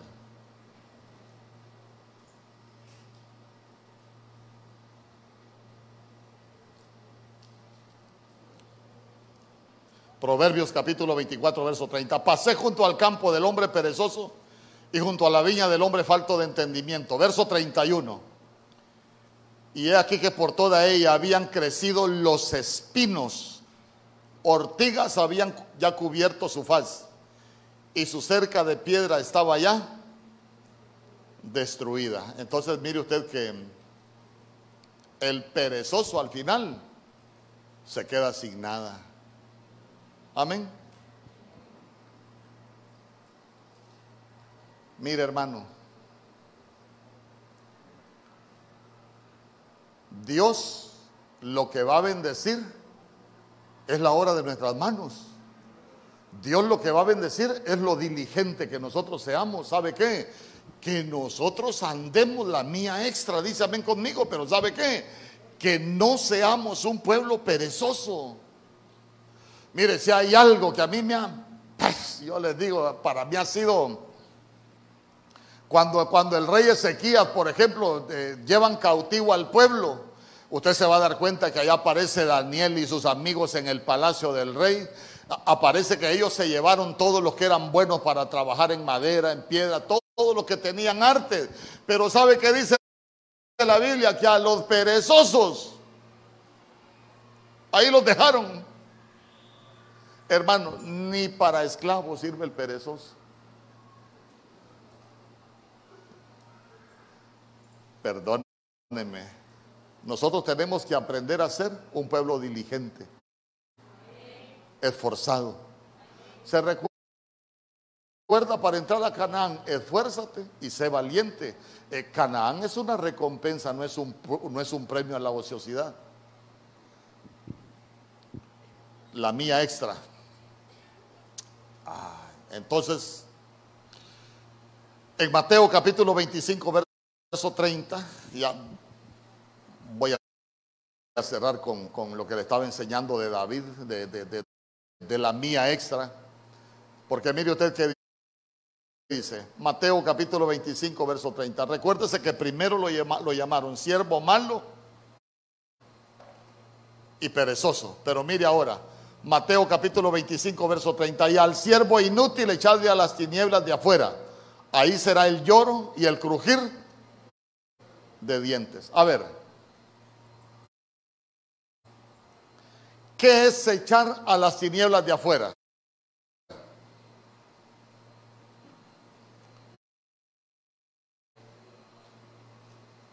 Quiere decir que nos están quitando la oportunidad de alcanzar las bendiciones que hay en la luz. Amén. Se pierde y no porque el Señor quiera, se pierde por la pereza, se pierde por la negligencia, se pierde por no andar la mía extra. ¿Y qué más? Se pierde el derecho a la recompensa porque es echado, no hay recompensa. Y la Biblia dice que el Señor es galardonador, es recompensador de los que le buscan. Y por último, ahí será el lloro y el crujir de dientes, que se pierde también. ¿Ah? El gozo. Se pierde el gozo. Ya con esto cierro. Apocalipsis capítulo 3, verso 7. Ese verso si no lo tienen aquellos. Apocalipsis capítulo 3, verso 7. Ese sí lo va a tener que buscar.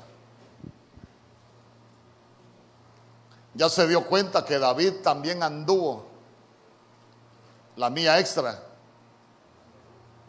Anda de Japán, ah, de paso me voy a matar ese gigante. Ya que ando aquí, me voy a volar ese gigante. Eh, solo ocupo una piedra, sí, pero voy a sacar cinco. Me pidieron siempre prepucios, sí, pero yo voy a matar 200 filisteos para llevar 200 prepucios. Apocalipsis capítulo 3, verso 7. Escribe al ángel de la iglesia en Filadelfia esto dice el santo, el verdadero, el que tiene la llave de David. ¿Qué se hace con la llave de David? El que abre y ninguno cierra. Y cierra y ninguno abre. Yo quiero que cierre sus ojos. Voy a administrar.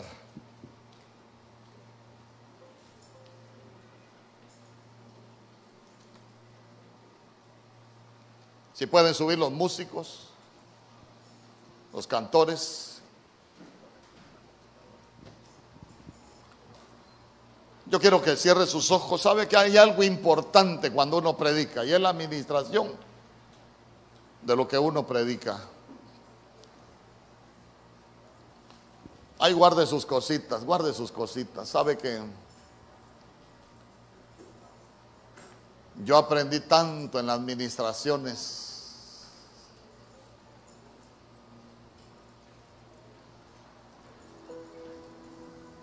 Porque la prédica es como enterrar un clavo, pero la administración es como hincar el clavo. Y yo quiero hincar este clavo que he predicado esta, esta mañana. En el nombre poderoso de Jesús.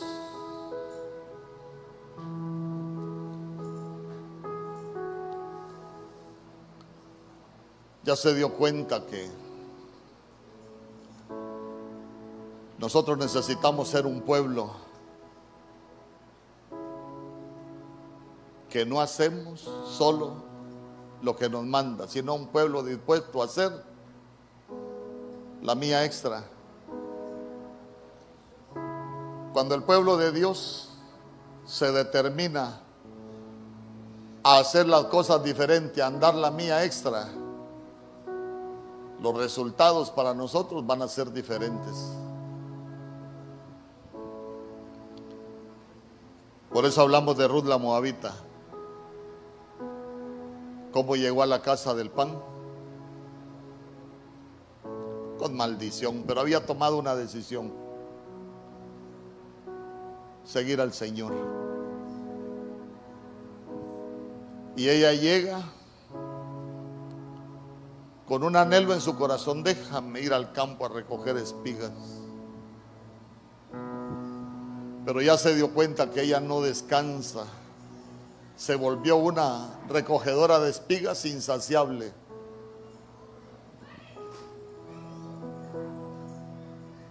Y terminó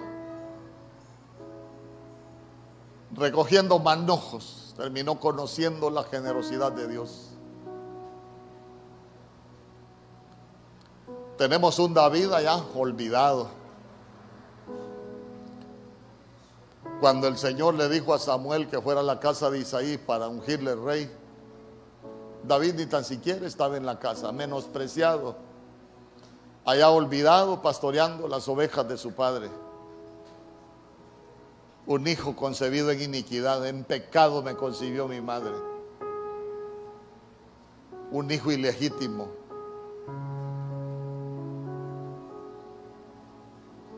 Un hijo menospreciado. pero que de pronto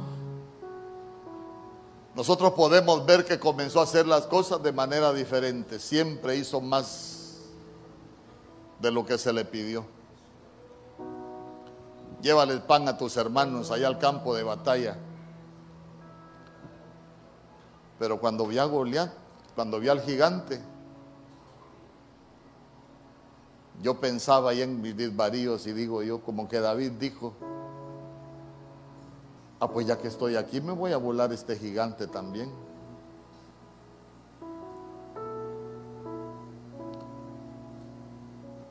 Porque sabía que junto con su familia, él estaba detenido también.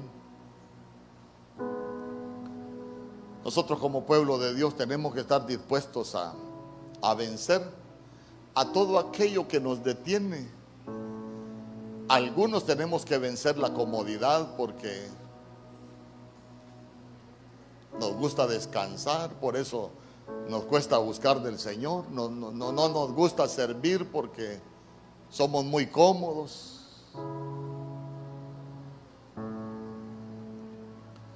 Pero David siempre hizo más. Necesitaba una piedra para pelear con Goliat. Pero se mete al río y saca cinco. Y usted se va a dar cuenta que no solo era de meterse y agarrarlas. ¿Por qué? Porque dice que las piedras eran, eran redondas y eran lisas, ya eran piedras trabajadas.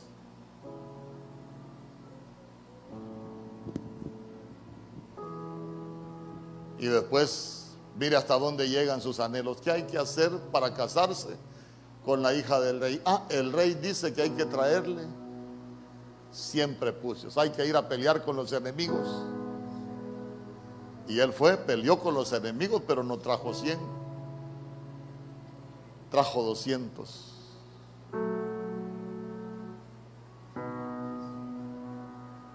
Y al final nosotros nos damos cuenta que a David le dieron una llave.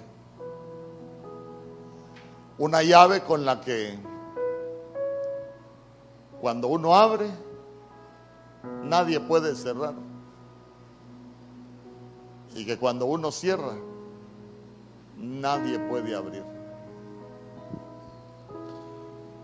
Hay mucho pueblo que necesita hacer la mía extra para llegar a tener esa llave de David. Porque muchos de nosotros necesitamos cerrar puertas. ¿Cerrar puertas a qué? A espíritus ancestrales. Muchos necesitamos cerrar puertas a los acreedores al cazador. Muchos necesitamos cerrar puertas a, a la división, al divorcio, al abandono. Muchos necesitamos cerrar puertas a la tristeza, a la depresión, al espíritu de orfandad, a esa soledad que aún estando en nuestras casas, alguien se puede sentir solo. Necesitamos tener esa llave para cerrar puertas a, espíritus de miseria, espíritus de pobreza. Necesitamos tener esa llave para cerrar puertas a espíritus de enfermedad familiar.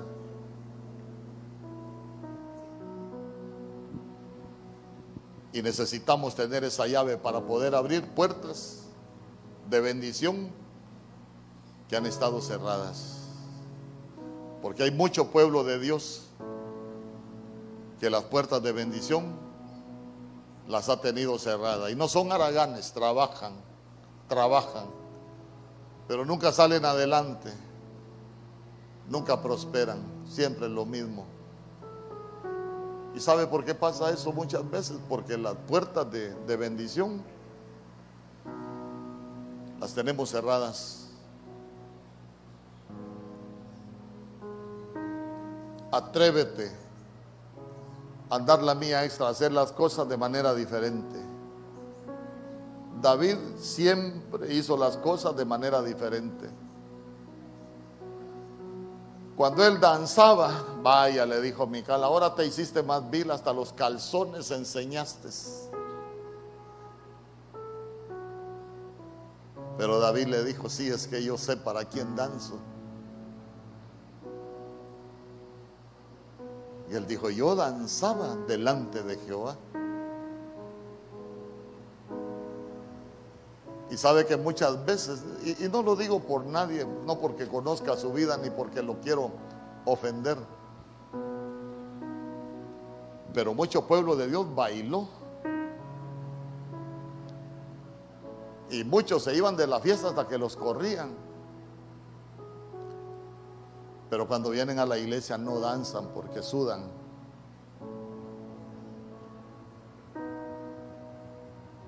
Y uno dice, tenemos idea de las cosas espirituales y la Biblia dice que, que el Señor salta de alegría cuando hay alabanza y que el Señor danza en medio de la alabanza de su pueblo. Pero no tenemos conocimiento.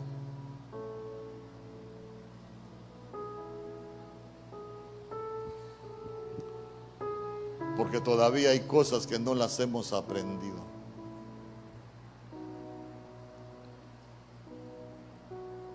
Atrévete a hacer la mía extra como la moabita. Porque es una mujer que llegó a conocer la bondad de Jehová. Atrévete a hacer la mía extra como David. Porque al final nos damos cuenta que le dieron una llave. Una llave para abrir y que cuando abrimos con esa llave nadie puede cerrar.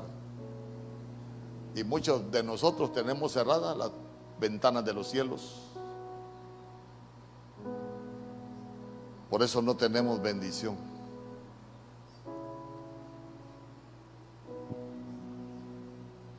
Pero que también tengamos esa llave para poder cerrarle puertas al enemigo. En el nombre poderoso de Jesús. Yo quiero ministrar.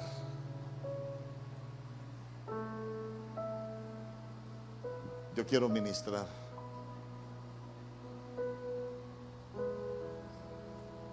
Porque yo creo que hay algo que Dios me ha dado.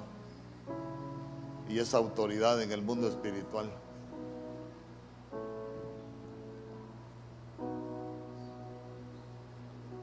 ¿Habrá alguien en este lugar que no ha conocido la bondad de Jehová?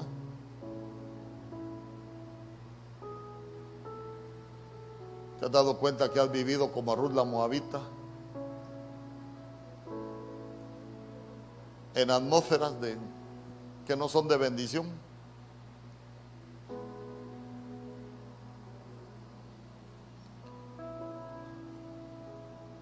Y que por años se han predicado de un Dios bueno, pero que no has llegado a conocer y no has llegado a experimentar esa bondad en tu vida.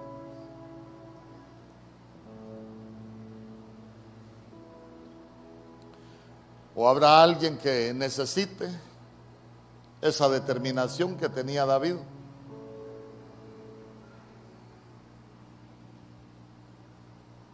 Porque a veces nos faltan fuerzas y no llegamos nunca a tener esa llave de pronto nos damos cuenta que hay cosas que están cerradas para nosotros y que no las podemos abrir. Yo quiero que vengas al frente. No tengas temor si... ¿Quiénes somos nosotros para juzgarte? ¿Quiénes somos nosotros para condenarte? Si el Señor dice, el que me confiesa delante de los hombres, yo le confesaré delante de mi Padre que está en los cielos. En el nombre poderoso de Jesús. Uno se va dando cuenta, uno se va dando cuenta, Señor. A mí me has hablado por años me han predicado de, ese Dios bueno.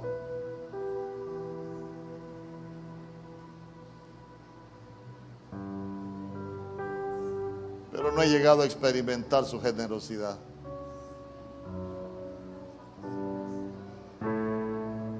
En el nombre poderoso de Jesús. Necesita cerrar puertas aún a perseguidores, aún espíritus ancestrales, espíritus de enfermedad. Solo dile, Señor, yo hoy vengo a, a recuperar las fuerzas para andar la mía extra. Porque hoy venimos a, a recibir esa llave para poder cerrar puertas que han estado abiertas. Sabe que muchas veces hasta los acreedores entran porque las puertas están abiertas. Y pueblo de Dios porque se recuerda aquella mujer cuando llegó de allá, Eliseo. Tu siervo le dijo, era hijo de uno de los profetas, pero ha venido el acreedor a reclamar a dos de mis hijos como esclavo. Entró a su casa una entidad y era hija de un, y era hijo, eran hijos de un siervo, pero que se había muerto, pero que dejó una puerta abierta.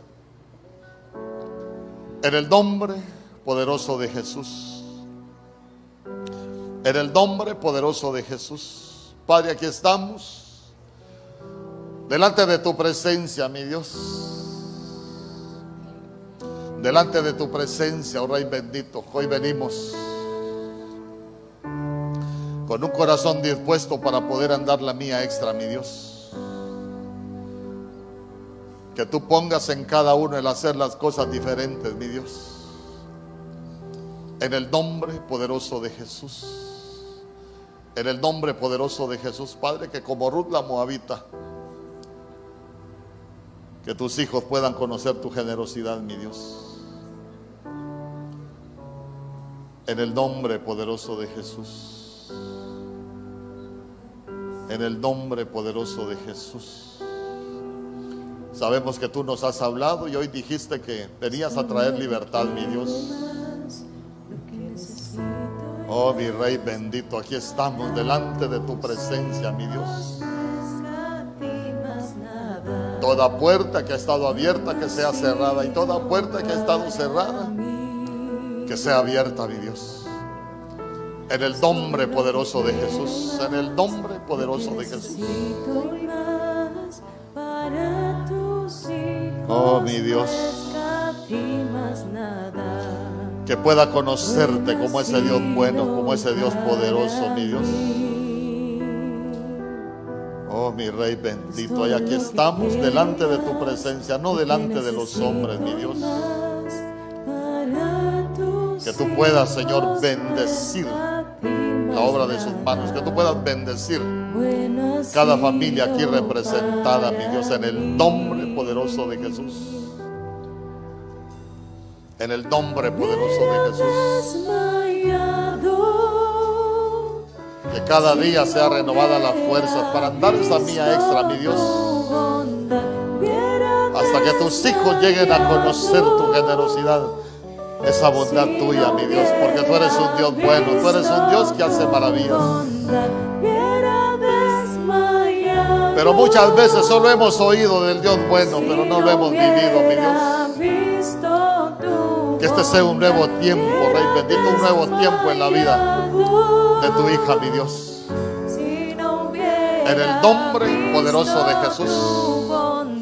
En el nombre poderoso de Jesús. Aquí estamos, mi Dios. Aquí estamos delante de tu presencia, mi Dios. Hoy es un tiempo nuevo. Hoy es un tiempo diferente. A partir de hoy será un tiempo diferente, mi Dios. Donde van a suceder en la vida de tus hijos cosas diferentes, mi Dios. Lo creemos por tu palabra. En el nombre poderoso de Jesús. En el nombre poderoso de Jesús. Que tú puedas hacer aún cosas nuevas, oh Rey bendito. En el nombre poderoso de Jesús. Espíritu Santo, ven, ven, ven, ven. Haz algo nuevo, mi Dios. Haz algo nuevo. Tú dijiste que hoy venías a llenar. Ven y llena. Ven y llena, Espíritu Santo. Ven, ven. ¿Cuántas veces te has debilitado? Cuántas cosas has pensado. En el nombre poderoso de Jesús. En el nombre poderoso de Jesús. Oh, mi Rey bendito. Te adoramos, te bendecimos, mi Dios, te bendecimos. Oh, mi Rey bendito.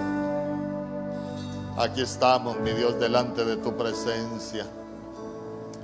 Aquí estamos, mi Dios. Hoy venimos ministrando, mi Dios. El hacer las cosas diferentes, mi Dios. Para que tus resultados sean diferentes. Para entender que hay cosas que debemos de dejar, que hay lugares donde debemos de salir. Para poder llegar donde Dios quiere que estemos. Para poder llegar al lugar donde Dios quiere que recojas espigas. Porque vas a comenzar recogiendo espigas. Pero vas a terminar recogiendo manojos. En el nombre poderoso de Jesús. En el nombre poderoso de Jesús. Padre, aquí estamos delante de tu presencia, mi Dios. Aquí estamos, oh Rey bendito, delante de tu presencia, dándote gracias por este tiempo, mi Dios. Dándote gracias por tu palabra, mi Dios, que tú puedas hacer con cada uno de tus hijos de acuerdo a tu palabra, mi Dios. Tú eres el Dios que bendice, tú eres el Dios que restaura, tú eres el Dios bueno, tú eres el Dios que hace maravillas. Y hoy estamos aquí delante de tu presencia, mi Dios para que tú puedas hacer algo diferente en la vida de cada uno de tus hijos, mi Dios. En el nombre poderoso de Jesús. En el nombre poderoso de Jesús. Glorifícate, mi Dios, glorifícate en medio de tu pueblo. Glorifícate, mi Dios, glorifícate. Oh,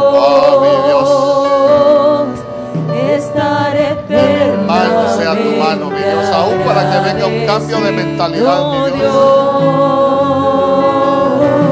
Para que cuando falte la fuerza te puedas levantar.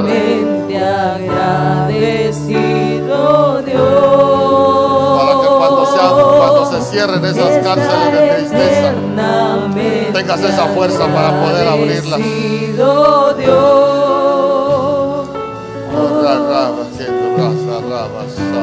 En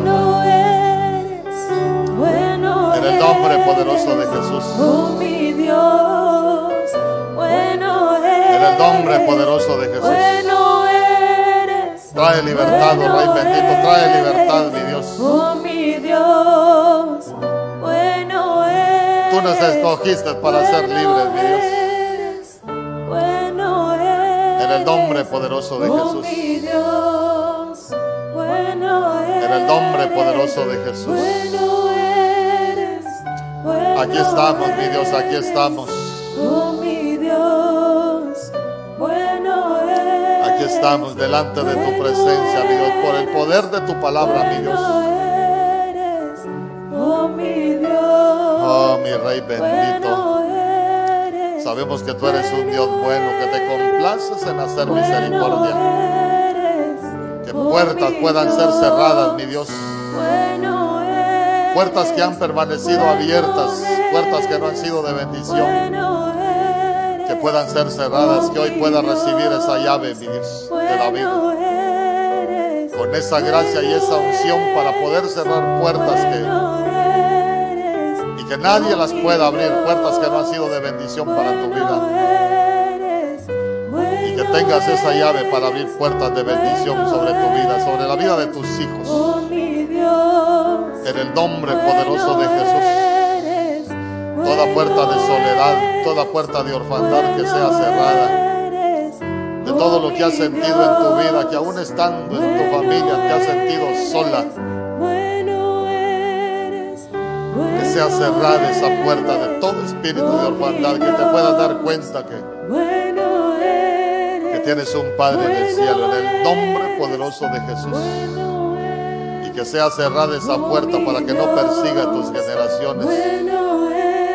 Porque nuestras generaciones son llamadas a ser benditas, a ser generaciones diferentes, son llamadas a ser generaciones portadoras de su gloria, portadoras de su luz, en el nombre poderoso de Jesús.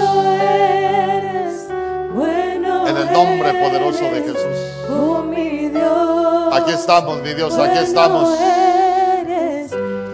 creyendo en el corazón que vamos a ver tu bondad, mi Dios. Así como dijo David, veremos tu bondad. Hubiésemos desfallado si nosotros no supiésemos que veremos tu bondad en esta tierra, mi Dios. En el nombre poderoso de Jesús. En el nombre poderoso de Jesús, que con esa llave puedas cerrar toda puerta, toda puerta de enfermedad y puedas abrir puertas de bendición para tu vida. En el nombre poderoso de Jesús. oh En el nombre poderoso de Jesús, nosotros te damos gracias, mi Dios. Te damos gracias por tu palabra. Gracias por este tiempo. Póngase de pie. Usted que está atrás, póngase de pie y levante sus manos y diga conmigo, yo voy a ver y voy a disfrutar de la generosidad de Dios en esta tierra. En el nombre poderoso de Jesús. Y hoy me llevo esa llave, esa llave de David, para poder cerrar puertas que no han sido de bendición, que han estado abiertas y que nadie más las pueda abrir. Y para abrir puertas de bendición que han estado cerradas sobre mi vida y que nadie las puede cerrar. En el nombre poderoso de Jesús. Porque somos ese pueblo que vamos a andar la mía extra. Que no nos vamos a conformar, Señor, que no nos vamos a detener. Sino que somos ese pueblo que vamos a alcanzar lo que tú tienes para nosotros. En el nombre poderoso de Jesús, Padre, te damos gracias por tu palabra. Te damos gracias por este tiempo y recibimos tu palabra. Y te damos gracias con todo nuestro corazón. Gracias Padre. Gracias Hijo. Y gracias Espíritu Santo. Declaramos que vamos a hacer señal de bendición en esta tierra. Que todos los que nos vean dirán que somos tierra deseables. Que somos ese pueblo que vamos a sembrar como Isaac en el desierto. Y vamos a cosechar al ciento por uno. En el nombre poderoso de Jesús, que aún en tiempos difíciles vamos a hacer señal de bendición en esta tierra. Yo recibo tu palabra y por eso la ministro a tu pueblo. Y te doy gracias por todo lo que has hecho, por todo lo que estás haciendo y por todo lo que vas a hacer en nosotros. En el nombre poderoso de Jesús, quita toda pereza, mi Dios. Quita toda pereza, mi Dios. Que seamos ese pueblo esforzado, mi Dios. Porque sabemos que tú eres el Dios que bendice la obra de nuestras manos. Porque para ser un pueblo de conquista nos sacudimos de toda pereza, nos sacudimos de toda debilidad, nos sacudimos de toda, de toda comodidad, mi Dios. Y vamos a conquistar las promesas que tú tienes para nosotros. En el nombre poderoso de Jesús. Gracias Padre. Gracias Hijo. Y gracias Espíritu Santo. Amén Señor.